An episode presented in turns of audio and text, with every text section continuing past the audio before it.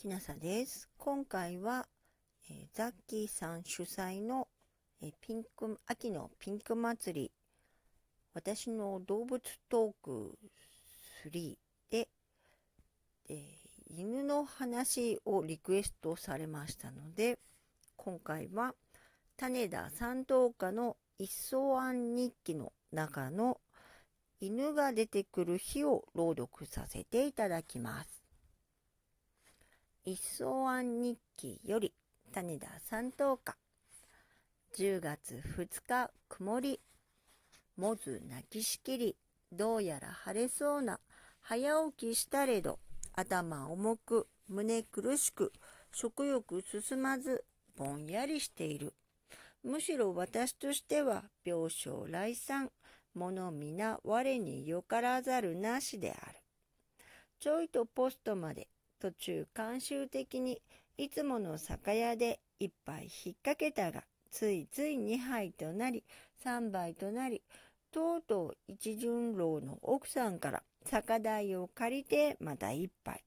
急に S さんに会いたくて再び一巡郎の奥さんから汽車賃を借り出して今針へ飛んだ。電話したら S さんが親切にも仕事をやりくって来てくれた。ごちそうになった。ずいぶん飲んだ。F 館の料理屋には好感が持てた。何しろ防空訓練でみんな忙しくて誰も落ち着いていないから。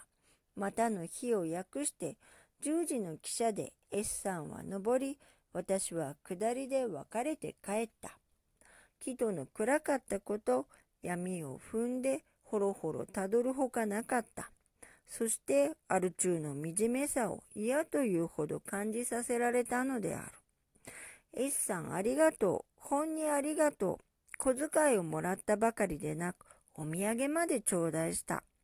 起案したのは2時に近かった。あれこれ片付けて、そして餅を食って寝床に入ったのは4時頃だったろう。その餅、この夜、どこからともなくついてきた犬、その犬が大きい餅をくわえておった。犬から素直に受けて餅のごちそうになった。ワンコウよ。ありがとう。白いワンコウよ。どこからともなく出てきた猫に供養した。最初の。そして最後の功徳。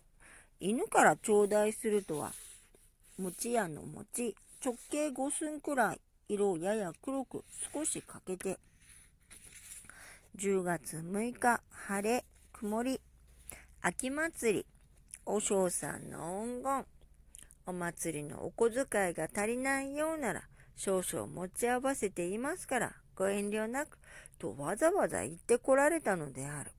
ああ、温情ありがたし、ありがたし、人には甘えないつもりだけれど、いずれまたすみませんが、とお願いすることだろう。ああ、今朝は猫の食べ残しを食べた。千夜の犬のことも合わせて雑文一編を広島庭園にでも書こうと思う。いつかの純老の庭園に載せられたドンコの詩を思い出す。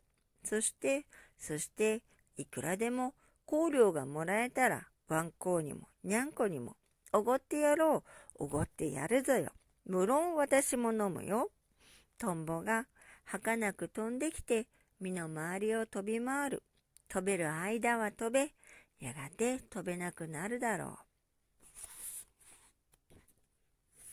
種田三等家の一層庵日記より、え犬が出てくる、え日を朗読させていただきました。